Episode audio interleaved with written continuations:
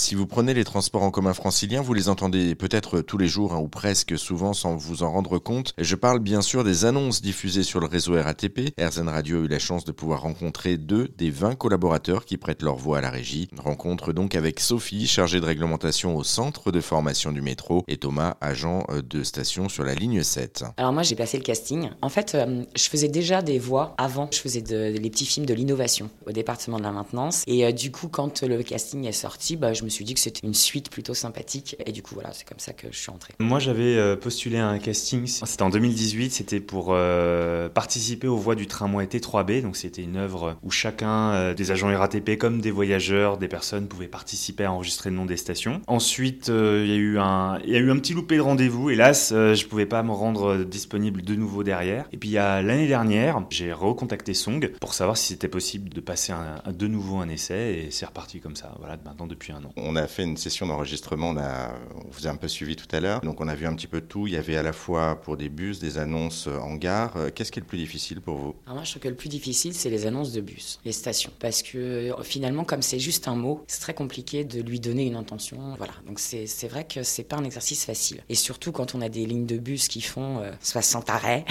donc c'est vrai que c'est un peu fastidieux. On a l'habitude de dire des noms de stations. Euh, moi, j'ai eu un problème avec Roy-Malmaison. Je dis Roy-Malmaison, voilà. Et en fait, quand on dit une annonce pour un bus, il faut bien qu'on prononce. Donc j'avais du mal à dire ouais, Malmaison. Donc euh, j'ai passé du temps dessus. Donc euh, ouais, c'est la seule peut-être difficulté sur l'intonation. Euh, il y a aussi, je présume, une concentration à avoir tout du long. Comment est-ce que vous préparez à ces séances? Personnellement, moi, j'ai pas forcément de préparation derrière. C'est sur l'instant T, en effet. Je suis concentré sur mon texte, ce qui évite pas des petites erreurs, voilà, de temps en temps. Et puis surtout qu'on hum, ne reçoit pas les textes en avance. Donc il n'y a pas vraiment de possibilité de, de s'entraîner. Par contre, moi, ce que je fais en général le matin, quand je sais que j'ai une séance, je vais prendre de la ventoline déjà, parce que je suis asthmatique. Et je fais deux, trois exercices d'assouplissement de ma mâchoire, de mes lèvres. Je fais, euh, je fais le cheval, enfin bon, je fais. Mais euh, cinq minutes. C'est juste histoire de s'échauffer un peu euh, les muscles des zygomatiques. Vous disiez, les, textes, vous ne les connaissez pas à l'avance, c'est-à-dire que vous arrivez le jour J et vous apprenez à ce moment-là ce que vous allez devoir dire Tout à fait. Ça arrive de temps en temps qu'on ait les textes en amont, mais je crois que depuis dix ans, ça a dû m'arriver deux fois. Mais c'est aussi ça qui est intéressant, c'est-à-dire que comme on n'est pas professionnel et qu'on est des salariés RATP, le but du jeu, c'est aussi qu'il y ait un peu de spontanéité et de, parfois de, manque de précision. Là, vous avez l'air d'être assez complices tous les deux. Euh, vous vous êtes déjà rencontrés auparavant. C'est une petite famille. Euh, Song disait tout à l'heure, il y avait une vingtaine de personnes, une vingtaine de voix. Euh, vous vous connaissez tous? Non, on se connaît pas tous. Par contre,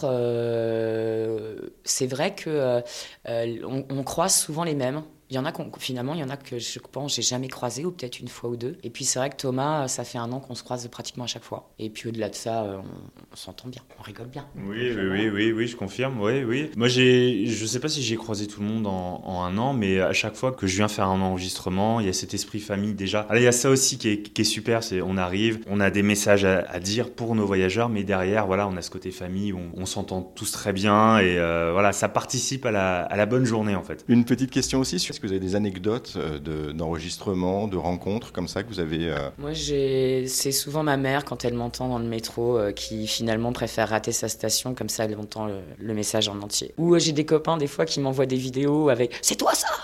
voilà. Ouais, moi pareil, moi quand j'avais commencé l'année dernière à, faire mes premiers messages, et quand ils ont été diffusés sur le réseau, un matin, j'étais en repos et je me lève, je vois 15 appels manqués de ma mère.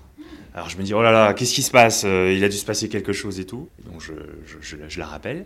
Allô, qu'est-ce qui se passe? Oui, je t'ai entendu à Saint-Lazare, c'est ta voix, je suis trop fier de toi, mon Dieu, je suis resté à Saint-Lazare pour entendre deux fois le message et tout. Et j'étais là, j'étais comme ça, bah. Et en fait, c'est euh, un, petit plaisir personnel. Et si vous souhaitez en savoir plus hein, sur les coulisses de la RATP et sur ses voix en particulier, on vous a mis également quelques liens euh, sur notre site internet rzn.fr.